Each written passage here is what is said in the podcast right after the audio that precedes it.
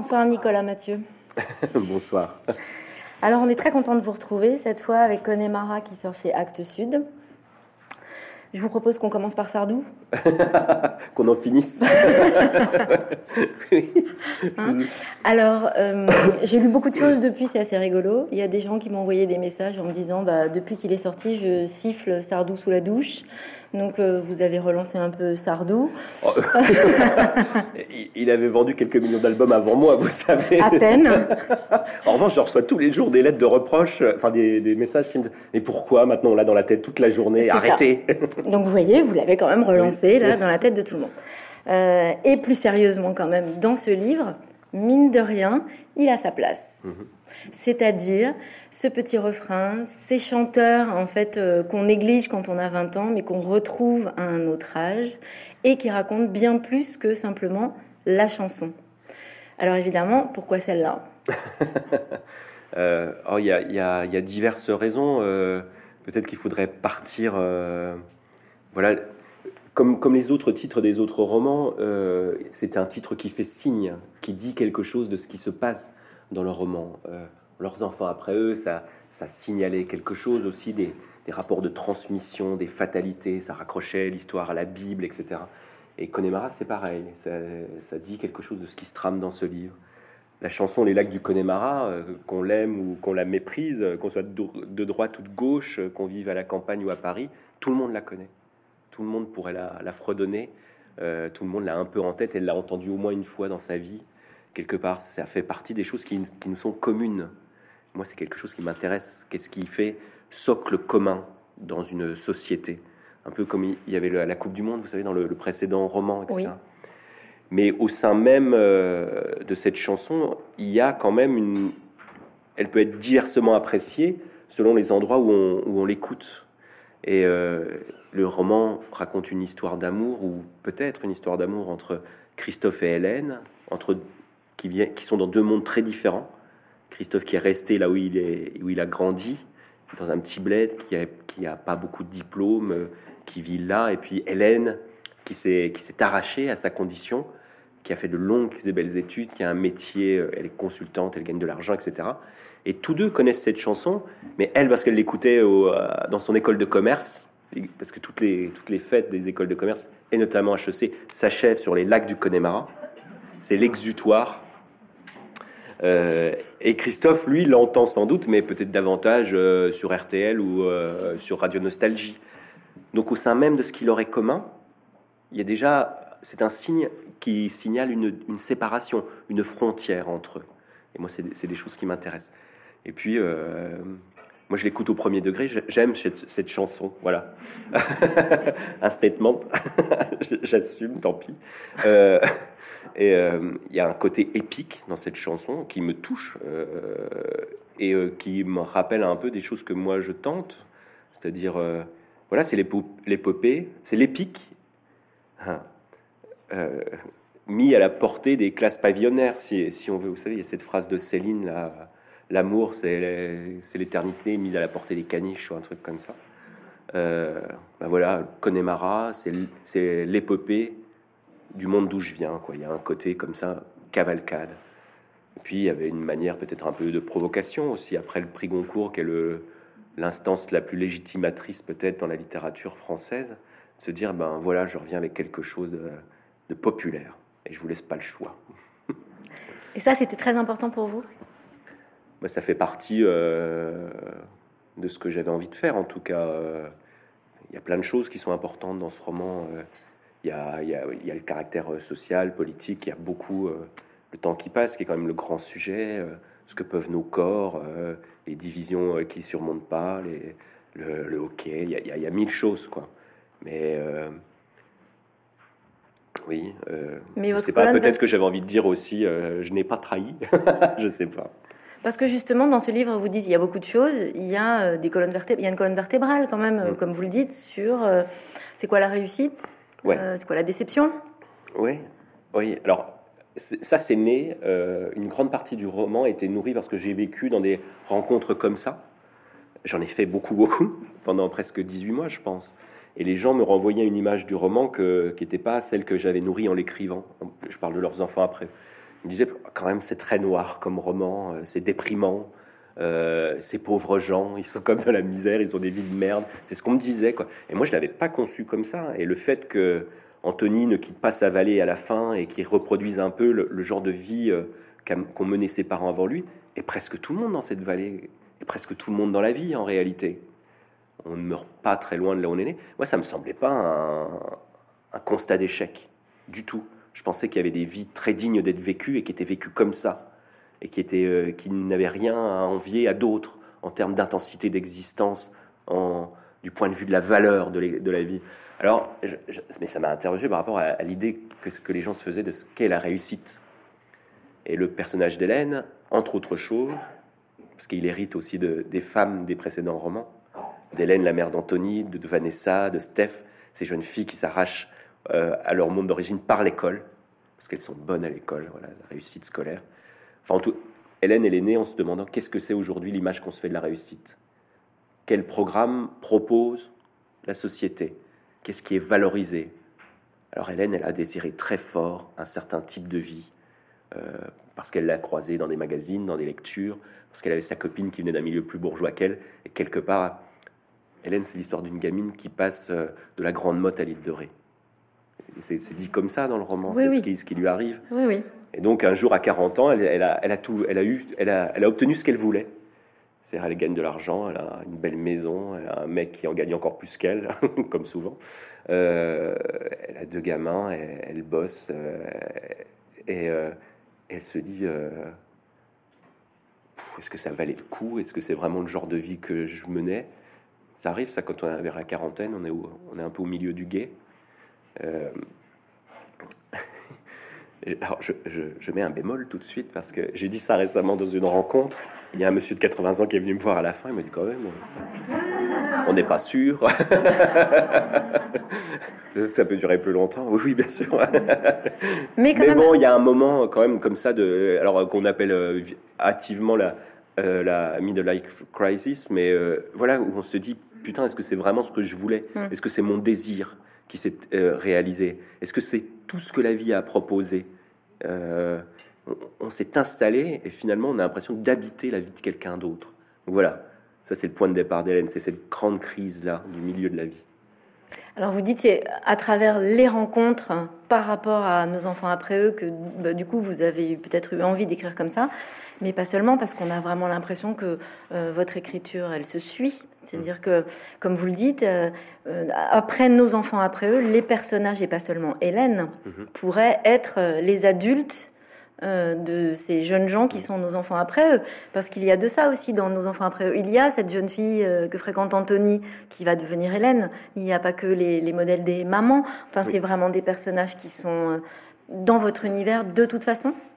Mais oui, et en fait, je me rends compte que d'un livre à l'autre, sans que ce soit vraiment euh, délibéré, c'est pas un, plan euh, génial comme Balzac qui décide un jour de faire la comédie humaine, qui fait, euh, qui liste les sujets, qui sait quels personnages reviendront et où. Ça se fait de manière un peu intuitive, par obsession et par par par pente, quoi. C'est-à-dire que d'un livre à l'autre, il y a des personnages qui apparaissent et qui sont repris, creusés, redéployer. Mais même dans Aux animaux la guerre, il y avait déjà des consultants qui traversaient l'usine à un moment comme ça. Et euh, finalement, il y, a, des, c'est comme des motifs musicaux, vous savez, qui sont repris, rejoués autrement. À partir de, je vais plus loin, puis je redéploie d'autres histoires à côté. Il y a d'autres personnages qui apparaissent et qui, feront peut-être les, les germes des prochains romans. Euh, je le constate. C'est pas franchement des décisions, quoi. J'écris sur ce qui me travaille. Euh, je suis pas dans la, la la toute puissance euh, créatrice où je, je, me dis je vais faire des mondes comme ça avec des personnages qui euh, voilà je je, je, creuse mon sillon comme je peux. Mais il se trouve que vous, vous établissez quand même un réel univers et vous parlez de Balzac et on peut pas s'empêcher de penser à Balzac et même à d'autres grands auteurs classiques quand on vous lit Nicolas Mathieu, surtout sur celui-là et justement par rapport au livre que vous avez écrit avant. Il y a un univers qui revient et qui est cette grande question quand même sur la déception, la solitude aussi, puisque finalement vos personnages, qu'ils aient 16 ans qu'ils en aient 40 ou qu'ils en aient 80, sont toujours à un moment donné euh, dans cette grande question de, bah, en attendant, euh, je suis quand même tout seul. C'est quoi la solitude pour vous dans votre écriture? Est-ce que c'est euh, ne pas pouvoir dire certaines choses, juste parce qu'on ne sait même pas avec quel mot? Non, je, ne souffre pas de cette impuissance-là, parce que en fait, c'est pas très important de pas arriver à dire certaines choses. Il suffit de les détourer, il suffit de les, suggérer, de mettre des amorces. Et euh, il y a beaucoup de choses dans, mon travail, moi, qui consistent à, faire des, à ménager des ellipses, à, allumer des mèches qui après exploseront dans la tête du lecteur il y, a, plein de choses, peut-être que tout l'essentiel est presque jamais dit. Mais il suffit que de le, de le faire sourdre. Enfin, il suffit, c'est le plus dur. Mais euh, non, alors je souffre pas de cette impuissance-là parce que euh, de plus en plus, ah, je crois qu'on avait eu déjà cette conversation ici, mais euh, je vais me répéter, tant pis. La, la, lecture de Carver, par exemple, ou de Hemingway m'avait beaucoup, beaucoup marqué pour ça parce qu'il n'y a presque rien dans leur texte. Et en même temps, ça suggère dans notre tête des choses immenses sur la vie, sur, euh, euh, sur son absence de sens, euh, sur, ce que, sur la mort, sur des choses comme ça. Et c'est très prosaïque dans l'écriture, ça dit presque rien. Moi encore, je fais un peu de psychologie, je monte en généralité, mais eux pas du tout. Ils sont vraiment dans, dans, la description de, de, des choses les plus, les plus quotidiennes, les plus banales, les personnages, les situations, etc. Donc non, je ne souffre pas de, cette euh, impuissance-là. Et si ça parle de déception, de solitude, ça parle aussi quand même beaucoup de joie, euh, d'amour, euh, des corps, de ce que peuvent nos corps, etc. Donc en réalité, ça parle tout simplement des choses de la vie. Elle s'appelle Hélène, c'est pas tout à fait par hasard. Oui, ça, Effectivement. Euh, et euh, donc, euh, du coup, ça m'a perdu ce que vous venez de me oh, dire. pardon. que vous me disiez là, les choses de la vie. Oui, c'est. Alors, faisons cette parenthèse. Ça vous a, ça, vous touche? C'est un cinéma qui vous touche? Ah oui, beaucoup. Qui compte dans votre écriture? Oui. Alors moi, je n'ai pas une vision puriste de la, de la, littérature du tout. Il y a Sardou, mais il y a Sautet, et puis d'autres aussi. Euh, il y a même les sopranos, on peut aller chercher jusque-là. C'est-à-dire qu'il euh, n'y a pas de matériau ignoble pour moi. Tout peut faire, euh, soit le gaz qui va alimenter ma machine, la faire tourner, toute cette histoire de hockey qui parcourt le roman et qui pourrait être une histoire de, d'un film hollywoodien, quoi, ces grands récits sportifs qui nous embarquent, quoi. Moi, j'ai pas de souci à, convoquer le monde entier dans un roman. C'est fait pour. Il faut que ce soit sale et impur, justement. Donc euh, oui, Hélène, elle s'appelle Hélène pour différentes raisons. Parce qu'elle reprend un petit peu la mère d'Anthony, qui s'appelait Hélène déjà. Parce que ça commence comme l'Iliade, hein, par la colère. Là, c'est pas la colère d'Achille, mais c'est la colère d'Hélène. Donc il y avait la volonté d'ancrer ça dans une littérature, euh, oui, de, de la guerre, de la célébration euh, ou de l'apaisement ou de la consolation, mais une littérature qui fait la guerre au monde. Vous savez, on dit que peut-être, c'est, j'avais lu ça dans des entretiens de Philippe Ross, que la littérature occidentale commencerait par le mot colère. Chante, Homus chante la colère d'Achille. C'est le, premier vers de, l'Iliade. Et moi, c'est quelque chose qui m'importait de l'ancrer là. Puis il y a d'autres Hélènes, il y a celle des, choses de la vie, puis il y a aussi, euh, et c'était une source d'inspiration, euh, euh, dans quelques films de Chabrol dans lesquels joue Stéphane Audran. Elle s'appelle à chaque fois Hélène. Il y a ou quatre films comme ça où euh, il y a un côté chabrolien là dans la, dans la malice, c'est le comment dire le sarcasme euh, pour parler du monde du travail, euh, de la bourgeoisie, de, de, la province, etc. Oui, du rang social. Oui, ah bah oui. De toute façon, lui, c'est un Flaubertien, donc euh, on se retrouve là-dessus. Enfin, on se retrouve. Moi, je suis dans cette lignée-là, oui. Bien sûr. Ouais, oui. Mais en même temps, vous parliez d'Hemingway tout à l'heure en disant, mais finalement, on, sent les choses sans que ce soit dit en détail. Alors vous, en revanche, vous avez vraiment l'art du détail, du rituel, de, de, la petite chose, d'une évidence en fait euh, à la fois rare et commune. Euh, donc vous êtes quand même euh, un observateur permanent? Ah ben je suis que ça, moi. Je, moi, je suis une, machine à regarder et sentir. Je me sens très très peu acteur du monde. Et depuis tout petit, enfin, jamais par exemple pensé à apprendre un métier. Ça m'a toujours semblé être un truc qui me concernait pas, quoi. Et je me souviens, euh, quand je suis allé faire mes trois jours pour le service militaire, je faisais partie de la dernière fournée. Il était évident que ça me concernait pas. Ils allaient le voir. Je pouvais pas être impliqué dans une connerie pareille. C'était, moi, j'ai toujours eu le sentiment d'être un peu en dehors. Euh, et euh, oui, à, regarder les. Et comme, comme il y a une. Comme un des grands objets de, mon travail, c'est le passage du temps, eh ben, il y a une rage antagoniste qui consiste à fixer des choses, des détails, des mouvements, des gens, des situations, des corps, des toutes petites choses. Qu'est-ce que ça fait le, bruit des pantoufles le matin quand on descend les escaliers pour aller prendre son café? Oui, des, choses comme ça. Ah, je vois très bien, j'ai lu même. bah alors c'est que dalle, mais moi ça m'importe de le fixer et pour que ça survive à la, à la fin de tout. Quoi. Alors ce livre, c'est une, une, essence de la réalité XXL, c'est-à-dire qu'on est dans chaque instant, dans chaque odeur, dans chaque moment. Euh, et vos personnages, ben, dans ce, cet univers comme ça, très réaliste, où tout compte, ils cherchent leur place Oui, bah, ce serait un bon résumé. Entre autres choses, oui, oui, ils cherchent leur place. Même, et même Christophe, qui n'a jamais bougé finalement, puisque bon, ils sont nés tous les deux dans le même bled, qui s'appelle Cornécourt, qui est une petite ville fictive à côté euh, d'Épinal. Elle est partie, lui est resté. Mais même dans cet endroit-là, en fait, il ne cherche pas, il ne cesse pas de se déplacer on est, euh, on est toujours en mouvement, même, euh, même quand on, reste sur place. il a vécu en couple et puis plus. Il a vécu euh, en dehors de chez lui, puis il est revenu pour s'occuper de son père. Puis vous voyez, tous les places se réorganisent sans arrêt. Oui. et il, il cherche aussi à revivre la place de son adolescence parce que c'est quelqu'un qui a un peu du mal à grandir, Christophe.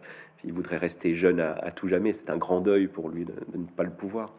Et puis Hélène, alors, elle, elle cherche vraiment sa place, c'est-à-dire qu'elle a voulu à tout prix faire mieux que ses parents. Elle trouvait que c'était des vies insuffisantes. Elle rêvait de plus.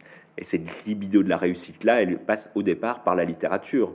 C'est-à-dire qu'elle a des modèles. Elle lit Judy Bloom, elle voit les vies que mènent les, personnages euh, en Amérique, et puis elle se dit Mais oui, moi aussi, je veux un grand frigo. Parfois, ça commence comme ça. Euh, et puis, elle a cette copine qui vient d'un. Euh, Charlotte, qui vient d'un milieu plus favorisé que le sien, et qui lui donne envie d'un, style de vie. Et puis, voilà, tout, tout s'enjette. Et finalement, elle revient. Et en revenant, elle se rend. C'est terrible parce que. Bon, alors, je sais qu'on en fait des caisses là-dessus et que vous recevez beaucoup de gens qui en parlent, euh, la question des transfuges. Euh, mais bon, voilà, elle a fait un parcours social d'un monde à l'autre et euh, elle sera jamais vraiment à sa place dans le monde d'arrivée. Elle n'a plus sa place dans le monde de départ. Donc voilà, elle se cherche. où est-ce qu'elle pourrait se sentir bien, accomplir une vie qui vaut le coup? Oui, d'ailleurs, elle... est émue en revenant. Elle, il y a beaucoup de choses qui la touchent. Elle peut pas s'en débarrasser comme ça. Ça fait partie d'elle. Bah, c'était la dernière phrase du précédent euh, bouquin, l'effroyable douceur d'appartenir. C'est-à-dire qu'on le veuille ou non, être né quelque part, ça grave en vous des choses. Et que quand vous rentrez euh, au pays, même si vous avez tout fait pour vous en éloigner et que vous, vous ne riez pas y, vivre pour rien au monde, eh bien, il y a quand même des sensations qui vous sont familières et qui sont les plus familières de toutes. Parce que vous les avez éprouvées à trois ans et qu'elles sont gravées dans, non seulement dans votre mémoire, mais dans votre corps. C'est une affaire euh, affective. Donc oui, quand elle rentre, elle reconnaît des choses. Elle, euh, elle, se, elle se, il y a un, sentiment de d'intimité qui n'est pas désagréable. Mais c'est plus compliqué que ça quand même. et vous, quelle est la place que vous avez où vous êtes le mieux aujourd'hui après le Goncourt Je sais pas très bien. Euh, par exemple, quand on me pose des questions, euh, quel est votre endroit préféré De temps en temps, les journalistes me demandent ça. Euh, ils voudraient que, je les amène dans l'endroit que je préfère, à, Nancy par exemple, ou à, je sais jamais faire ces trucs-là. En fait, je me sens un peu, toujours un peu en dehors aussi. J'ai pas de. Alors ma place, c'est peut-être, ah, ça fait un peu chiquer, mais peut-être quand même, peut-être que c'est l'écriture. C'est-à-dire que là, au moins, ma puissance de regard, toute cette rage de sentir les choses et qui, qui des fois excède ma, ce que je peux, même ça me déborde, bah, au moins j'en fais quelque chose j'ai le sentiment d'être à ma place un petit peu. Et puis à la fin, ça fait un livre, donc quand même, je suis content. donc voilà, c'est dans, le, dans le travail, ma place, c'est dans cette discipline-là. D'ailleurs, quand, quand, je suis longtemps sans travailler, j'ai l'impression de, de me défaire, en fait. C'est cette discipline-là qui me tient. Dans le livre, l'univers du travail, vous parliez de guerre tout à l'heure, mm. vous dépeignez l'univers du travail. Alors aujourd'hui, alors ça c'est aussi une question qu'on vous pose souvent, hein. les mots fusion, les mots territoire, euh, ok, on y revient, le vocabulaire de l'entreprise, certes. Euh, le monde du travail est une guerre? Bah, ça peut l'être, oui. Euh, il y a mille manières de, vivre le travail. Et dans le livre, il y en a plusieurs d'ailleurs. Hein. parce qu'il y a Hélène qui est consultante. Et, donc il y a un endroit, moi, qui m'intéressait vraiment parce qu'il me semble concentrer au degré le plus pur un certain esprit du temps, euh, euh, l'idéologie managériale, pour le dire très très vite. C'est-à-dire euh, l'emprise du, du, tableau Excel sur le monde, la recherche de la performance, la valeur efficacité érigée comme valeur cardinale, plein de choses que, les gens qui travaillent dans des open space subissent et vivent toute la journée, qu'ils en soient les acteurs, euh, comment dire, volontaires, ou qu'ils le subissent, enfin, ou qu'ils en soient les esclaves, ça dépend comment on le vit, quoi. Euh, mais il y a d'autres euh, aspects du travail qui sont évoqués. Christophe, finalement, lui, il, il, est commercial et il livre de la nourriture pour chiens. Il fait partie de ce monde de la supply chain comme les livreurs euh, Amazon. Euh, alors c'est des gros mots qu'il faut pas prononcer ici, mais il y a quand même beaucoup de gens qui travaillent dans, ces domaines-là, les livraisons, tous ces camions, ces camionnettes, ces, tous ces gens qui toute la journée livrent. Au moment de la pandémie, on, y a beaucoup pensé parce qu'on avait peur que ces flux-là s'arrêtent. Et s'ils s'arrêtent, une société s'écroule. C'est le c'est le sang qui irrigue un pays, tout ça. Il y a aussi euh, comment son pote Marco, il est il est VSL, il est il, a une ambulance privée, quoi. Donc il est dans le Caire, lui. Comme, comme Jennifer, la, copine de Greg, s'occupe des petits vieux, etc. Donc il y a plein d'univers euh, euh, comment, professionnels différents qui sont abordés avec plus ou moins euh, d'acuité ou d'insistance. Bon, celui d'Hélène, c'est celui qui m'intéressait de manière primordiale. parce que ben Parce que justement, il me semble symboliser euh, un certain esprit du temps dominant. Voilà, l'idéologie managériale qui s'applique partout, à, comme dans les entreprises, comme à l'hôpital, euh, à l'Élysée, euh, comme, comme dans les familles parfois même. je pense que sûr qu'il y a des parents qui disent à leurs enfants cette année pour toi le, bac c'est un challenge. Donc quand ils parlent cette quand ils parlent cette, langue là dans leur famille, c'est que leur âme est prise. Donc il faut parler de tout ça, bien sûr. Ça, une idéologie, c'est pas quelque chose qui vole au-dessus de votre tête, c'est quelque chose qui prend votre langage, votre cerveau, qui, qui, dirige vos gestes. En plus, elle est vachement intéressante cette idéologie parce qu'elle croit qu'elle n'en est pas une. Elle croit justement qu'elle les a dépassés, elle croit qu'elle est pragmatique. Donc euh, il y a tout un travail à faire là-dessus. Et puis, c'est un peu la, une des formes euh, euh, les plus délectables de la bêtise contemporaine. C'est-à-dire, Flaubert, il prenait son pied à décrire au mai Homais qui, qui représentait l'esprit des Lumières dévoyées, quoi, si on, veut, qui était républicain, euh, un peu sottement, ou voltairien, comme, comme un zombie, qui, voilà, un peu en roue libre. alors moi, je m'amuse avec, voilà, avec ces, avec l'empire du slide. Il y a des moments qui sont très drôles. Et alors, dans, cette, dans cet univers entrepreneurial, donc celle d'Hélène, il y a un personnage particulièrement intéressant, c'est Lison. Ah. C'est un personnage qui raconte une autre forme de jeunesse, celle d'aujourd'hui. Et vous n'êtes pas sans la comparer justement à la jeunesse d'Hélène, à la jeunesse de Christophe et euh, à Anthony. Oui, oui. C'est peut-être, alors je m'avance peut-être, hein, mais c'est peut-être la seule invention du livre, vraiment, euh, lisons, le, la stagiaire. Un personnage, je trouve, qui n'a pas été beaucoup traité. Et en le faisant, c'est pareil, il est apparu de manière un peu spontanée. Euh, je me sais, je ça m'a rappelé euh, Lisbeth Salander, la première fois que j'ai lu Millennium, et je me disais, oh, on n'en a jamais vu des comme ça. Et euh, Lison, c'est un peu ça, c'est-à-dire c'est la génération Y, elle arrive très sûre d'elle, rien à foutre du boulot, en même temps tout lui réussit, et puis assez libre, très fluide, digital native, c'est-à-dire qu'elle a vécu après l'invention d'Internet. donc tous ces rapports au monde à l'amour, à l'amitié, au travail, sont médiatisés par le numérique, etc. Et elle renvoie à Hélène aussi peut-être l'image de ce qu'elle n'a pas réussi à être, parce qu'elle est, elle vient des milieux relativement bourgeois, on, le suppose, c'est pas très précisé, mais quand Hélène la voit au début, elle, elle, dit elle, avait une Parisienne. C'était si drôle d'en voir une là, comme une carte postale venue de vacances compliquées. Parce qu'elle a vécu à Paris un moment, Hélène a été consultante. Ça lui parle de, ça, et ça, ça lui parle aussi de, de sa sortie progressive de la jeunesse. Euh, Hélène comme, euh, comme Christophe, ils sentent qu'ils sont à un moment de bascule de leur vie où c'est plus exactement de la jeunesse. Ils sont en train d'en sortir progressivement. Alors après, je sais, on peut se raconter des histoires que c'est dans la tête et que on reste jeune jusqu'au bout. Euh, mais c'est pas moi les histoires que je vous raconterai. mais Lison, elle est maline, surtout. Oui, elle est rusée, bien sûr. Est, euh, elle, elle, est, elle est pas impressionnée. Alors, comme vous dites, en fait, on a l'impression qu'elle a les codes. Oui. Naturellement. Et puis, c'est peut-être un personnage un tout petit peu euh, abstrait, pas abstrait, mais tout début, elle est décrite comme une Mary Poppins du tertiaire. Et il y a quelque chose d'un peu magique dans ce personnage. Mhm. C'est-à-dire que elle est capable de choses dont Hélène n'est plus capable, un peu fait clochette, quoi. Voilà, c'est donc c'est peut-être la seule qui est pas 100% euh, réaliste, qui apporte autre chose, une puissance de désordre aussi dans le roman. Et vous, quel rapport vous avez avec les réseaux sociaux? Parce que vous postez pas mal de choses. Et alors, c'est assez drôle parce que sur Instagram, par exemple, donc on suit un peu les aventures de votre fils, de votre mère.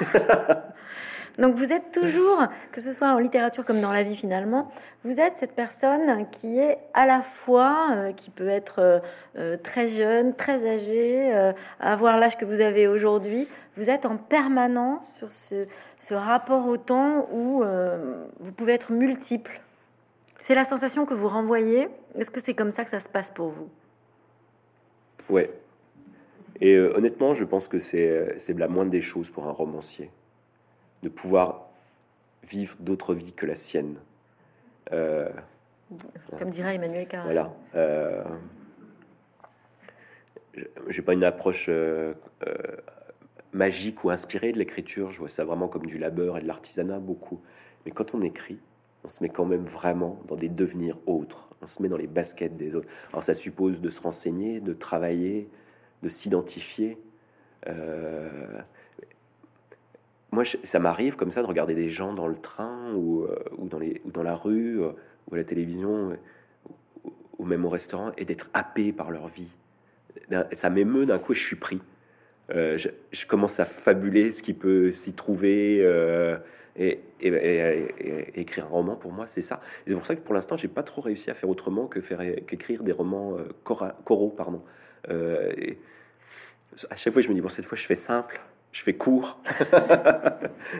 un hold-up comme les autres, on s'en fout. Et, euh, finalement, je me retrouve à, faire un grand truc où on adopte tous les points de vue les uns après les autres parce que je me sens moralement tenu de le faire et que, que pour rendre le le monde. Euh, pour rendre un monde, il faut qu'il soit tramé de, visions différentes, d'existences qui sont toutes ambivalentes, de points de vue qui, qui, qui, se recoupent, qui, qui divergent, etc. Puis à partir du moment où on a réussi à faire ça, on, arrive à avoir un truc dans le livre. Enfin, j'espère pas le. Faudrait pas que mon discours sur le livre soit plus grand que le livre, quoi. Mais, mais c'est quand même la tentative, c'est de, faire un, un objet qui donne à penser et qui peut être pris par plein de portes différentes. Euh, vous voyez? Et, les, les, les, retours que j'en ai des lecteurs, ils sont tous très divers. Il y en a qui vont y voir euh, leur génération, d'autres de la nostalgie, ce que moi j'ai pas mis, mais pourquoi pas? Euh, D'autres qui vont voir une critique sociale et politique. Il y a d'autres gens aussi qui, voient. on m'a parlé récemment, on me dit il y a quelque chose qui, sort quand même du politique. On, ça fait penser à Faulkner parfois il y a peut-être un peu de transcendance à des moments aussi. Euh. Donc voilà, ça existe et on, chacun le prend par le bout qui, qui, veut. Et Lison, vous l'avez observé sur les réseaux sociaux? Oh non, ben, en partie oui, et puis parce que j'en connais des jeunes. n'a pas toujours le choix. Hein. Euh, et puis euh, j'ai bossé beaucoup dans des open space. donc, à chaque fois, avec, mes, j'allais dire mes potes, mes collègues, quoi, à chaque fois, on, était un peu ahuris de, les voir débouler avec cette aisance, comme si tout leur était dû. et puis cette indifférence à, à, faire ses preuves, à, à s'enraciner. Alors, je fais des généralités, donc c'est forcément faux ce que je vous dis. Mais euh, c'était quand même des, profils qu'on voyait beaucoup et peut-être aussi qu'on enviait euh, euh, cette, cette manière d'approcher le, monde du travail. Et, puis oui, ouais, les rapports amoureux qui avaient été quand même beaucoup, beaucoup changés. Enfin, moi, Internet est apparu dans ma vie, j'étais en terminale. Donc, euh, mon adolescence euh, et la manière dont s'est construite ma manière d'aimer, elle n'est pas du tout la même que si j'avais eu Instagram, évidemment. Et, tout ça, c'est assez fascinant, ouais. mais ce n'est pas des choses que j'observe particulièrement sur les, réseaux sociaux, un peu comme j'observe tout, mais euh, dans la vie, j'en vois, quoi. Mais votre maman, elle est consciente qu'on l'adore parce que vous, racontez quand même, vous racontez ses, commentaires euh, politiques sur le journal, vous racontez sa soupe, vous racontez, enfin, c'est devenu une icône quand même un peu quelque part. Bah, une icône peut-être pas, mais en tout cas, euh, euh, c'est un peu comme quand je vous disais euh, Connemara, là, je vous le mets sur la table, vous n'avez pas le choix. C'est des voix qu'on n'entend pas tellement en fait, la voix de ma mère, des sortes de, voix caustiques et bon et du bon sens avec un, type de langue aussi particulier et euh, dont j'ai hérité. Et, euh, et, ça me fait jouir de le rendre, en fait. Et euh, peut-être que c'est lui rendre un peu justice aussi. quand je le fais, quand je fais mon, mon, poste, je pense pas à des, j'ai pas des ambitions si hautes, mais dans l'accumulation, ça commence à faire un peu, à produire un autre sens. Tout à fait. Mon fils un jour m'a dit heureusement qu'on est là avec mamie pour t'avoir des likes. Il a 9 ans. Mais ces personnages. Mais après, vous voyez, je les expose pas parce que je cadre de manière à ce qu'on ne les reconnaisse pas. et euh, je, je c'est un dispositif. C'est même encore plus fort parce que votre maman, on connaît ses mains. Oui. Mais il y a ça aussi que je trouve très, très beau, ces mains tordues euh, par l'arthrose et. Euh, on va pas partir là-dessus parce qu'après ça. Ok. en tout cas, votre maman, elle est aussi dans ce livre quand vous parlez des parents d'Hélène et de Christophe, puisque ces deux personnages se rencontrent. Alors on se demande de quelle façon ils vont réussir à se rencontrer vraiment ou pas, parce que comme vous le disiez, ils ont des, ben, des grandes différences et en même temps, ils ont un socle commun. Mm. Et dans ce socle commun, vous évoquez leurs propres parents à eux, en disant des choses. Euh, euh, très jolies qui font penser à votre maman, comme par exemple le fait qu'ils ont une vision de la France un peu floue mais affectueuse, euh, qui bon qu'en fait ils sont habitués à aller à l'église pour des cérémonies, parce qu'en fait à un moment donné ou un autre, ben on, on en passe bien par ça. Donc vous avez cette définition qui est d'une grande tendresse. Vous avez un rapport à l'âge qui est tendre qui est tendre euh, et qui est terrifié en même temps, euh, parce que les, le, quand même le père de Christophe, on le voit, euh, il y a cette longue histoire-là de la force qui va en s'amenuisant quand même, c'est ça la vieillesse. mais vous en parlez avec une telle tendresse. Bah bien sûr, moi ça me touche à un degré que vous n'imaginez pas, mais moi je m'en occupe en fait de mes parents, donc ça me préoccupe beaucoup. je suis fils unique, enfin voilà, maintenant c'est mon job. Donc euh, oui, je les regarde, mais je les regarde comme je regarde mon fils quand il dort, vous voyez, ou, euh, les gens dans le train. et oui, ça me touche, il y a quelque chose.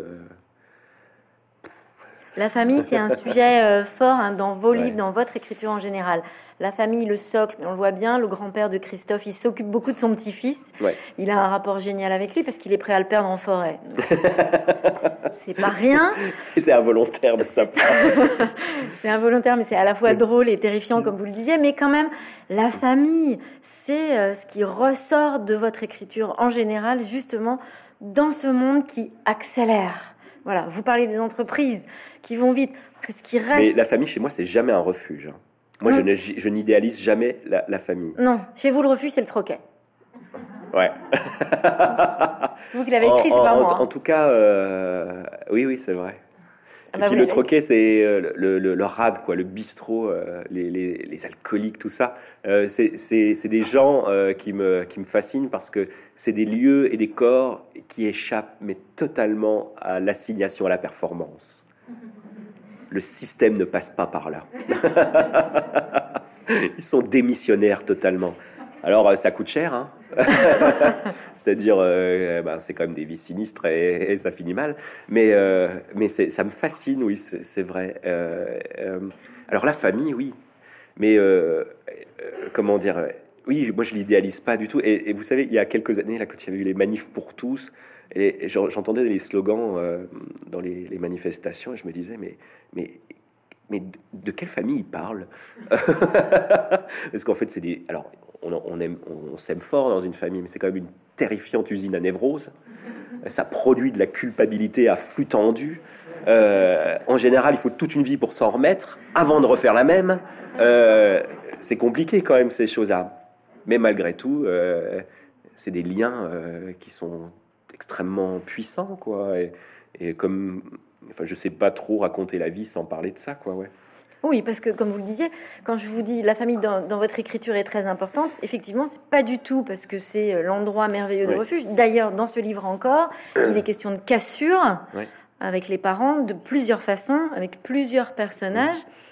Mais finalement, quand même, on, on, a envie de se dire à un moment donné, bah alors, qu'est-ce qui se passe? Tout d'un coup, on est parents.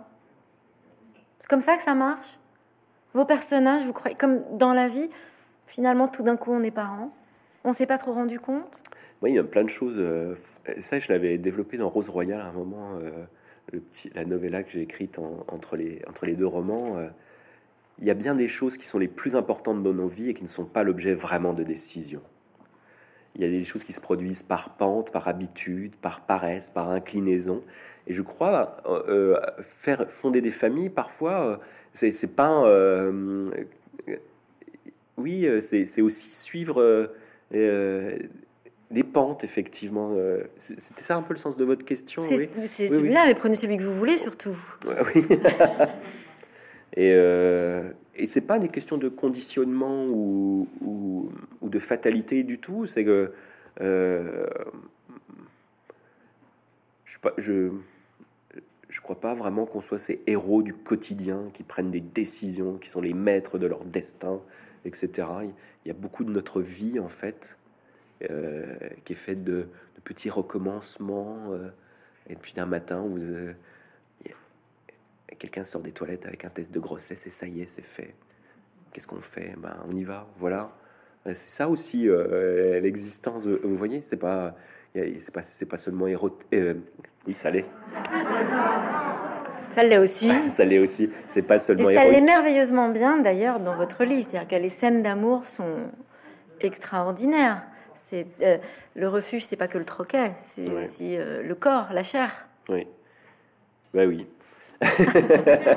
bah, je pense oui euh, que le que faire oui le, que nos corps, on peut compter dessus quand même longtemps pour jouir d'être au monde, pour jouir les uns des autres. Euh, que le sexe, quand c'est bien fait, euh, c'est assez révolutionnaire, dans le sens euh, où on, peut échapper à ce que nous fait le, monde social, à, aux exigences qui pèsent sur nous. On peut même échapper temporairement aux différences sociales. Quand ils, quand ils sont dans leur chambre, dans leur îlot, ça dure une heure, ça dure deux heures, mais là, ils se posent plus de questions de savoir euh, qui est, quelle est leur position dans l'échelle sociale. Mm-hmm. Il y a je pense qu'on en fait tous l'expérience quand même. Euh, quand on, quand on baise, on, on, est ailleurs, quoi. Il y a, on est traversé par des courants, par des qui sont qui, qui débordent le politique.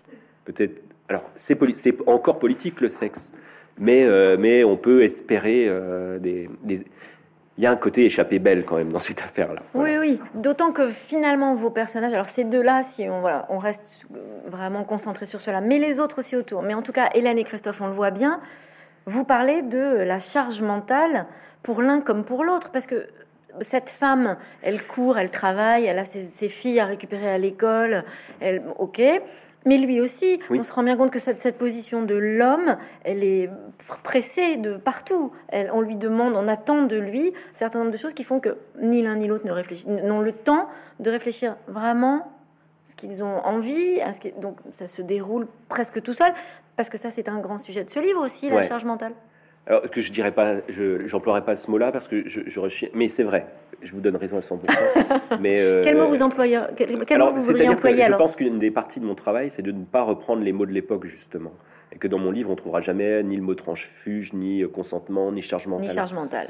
C'est ça, c'est les mots de l'époque, et ils sont euh, ils sont utiles et valides pour plein de choses, mais la littérature elle fait autre chose à mon sens. Euh, il y avait dans, le, très beau livre là de Yakuta Ali Kavazovic, où elle passe une nuit dans un musée. Oui. Elle dit pour décrire ma situation, il n'y a pas de meilleur mot que transfuge. Jamais je ne l'utiliserai dans un roman. Voilà. Et je suis bien d'accord.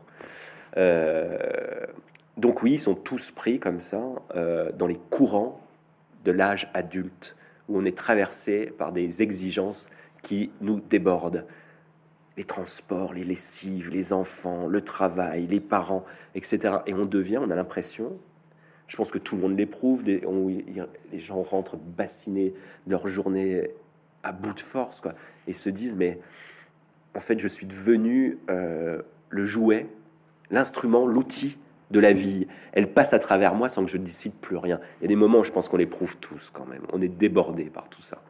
Et euh, c'est à la fois social mais existentiel. Hein il y a des moments je me suis dit, putain, mais en fait, l'espèce, elle est en train de passer à travers toi. Elle te laisse pas le choix. Et, euh, euh, ta liberté, elle se restreint à presque plus rien, quoi. Donc, je vais un peu loin. Je sais qu'il en reste toujours la liberté, qu'il y a des choses euh, dont on jouit. Nos, nos, vies peuvent se. j'étais dans. Je me. j'étais avec Rosemary Lamarche, je crois, ou à la radio l'autre jour, une sociologue qui, a fait une autobiographie euh, de son parcours de transfuge et de féministe. Et le livre s'appelle Se ressaisir. Et ça dit bien ça, qu'il y a des moments on est obligé de se ressaisir parce qu'on est pris dans un courant qui nous laisse pas le choix. quoi. Donc ouais, eux deux sont pris là-dedans. Elle, ça la met en rage parce qu'elle se rend compte qu'on lui vole son temps et qu'elle en a pas tant que ça. Enfin, que sa vie est... Con... Enfin voilà, on n'a qu'une vie. Euh, lui, il est plus, euh, comment dire, comme toujours, complaisant. Il se laisse un peu faire, il se laisse porter, et puis il trouve des, compensations avec les copains, quoi. Mais alors, justement, dans ce mouvement, parce que votre livre ressemble à un bal. Alors, il se termine par un mariage, mais moi, je trouve que dans l'écriture, vous parliez de mouvement tout à l'heure, je, trouve que votre livre ressemble à un bal, hmm. un mouvement euh, comme une danse. En ah oui, peut-être. Et il est question de poésie. Est-ce que c'est une volonté ou un besoin de votre part d'avoir cette écriture qui, justement, va mettre de la poésie dans des rituels, des habitudes, justement de cette vie qui se laisse happer par des nouveaux mots comme euh, fusion et charge mentale? Bah, Un des métiers, euh, une des fonctions de la littérature, c'est de qualifier la vie, justement, de trouver les bons mots pour la dire et la dire de manière précise, mais aussi de la dire de sorte qu'elle s'intensifie pour nous. Vous voyez ce que je, ce que je veux dire? C'est-à-dire qu'il y a certains poèmes et certains textes, après quand vous allez faire votre café, vous ne le faites plus de la même manière. Euh, moi, ça me faisait ça aussi très fort avec les films de Claude Sautet, justement, où il y a des choses d'une grande banalité dans ces films, et qu'il filmait d'une telle façon que après, quand vous retourniez vivre dehors, vous, vous éprouviez votre existence avec une plus grande intensité vous viviez plus, euh, plus fort, ouais. Donc euh, la poésie, elle sert à ça, à, ou le style, à dire les choses comme il faut, à produire des affects et à montrer la profondeur de ces choses qui n'ont l'air de rien. Voilà. Mais est-ce que c'est parce que vous êtes trop sensible pour le monde qui vous entoure que ben, votre place, c'est celle où vous restez assis à écrire? Mais c'est presque impossible de répondre à une question comme ça.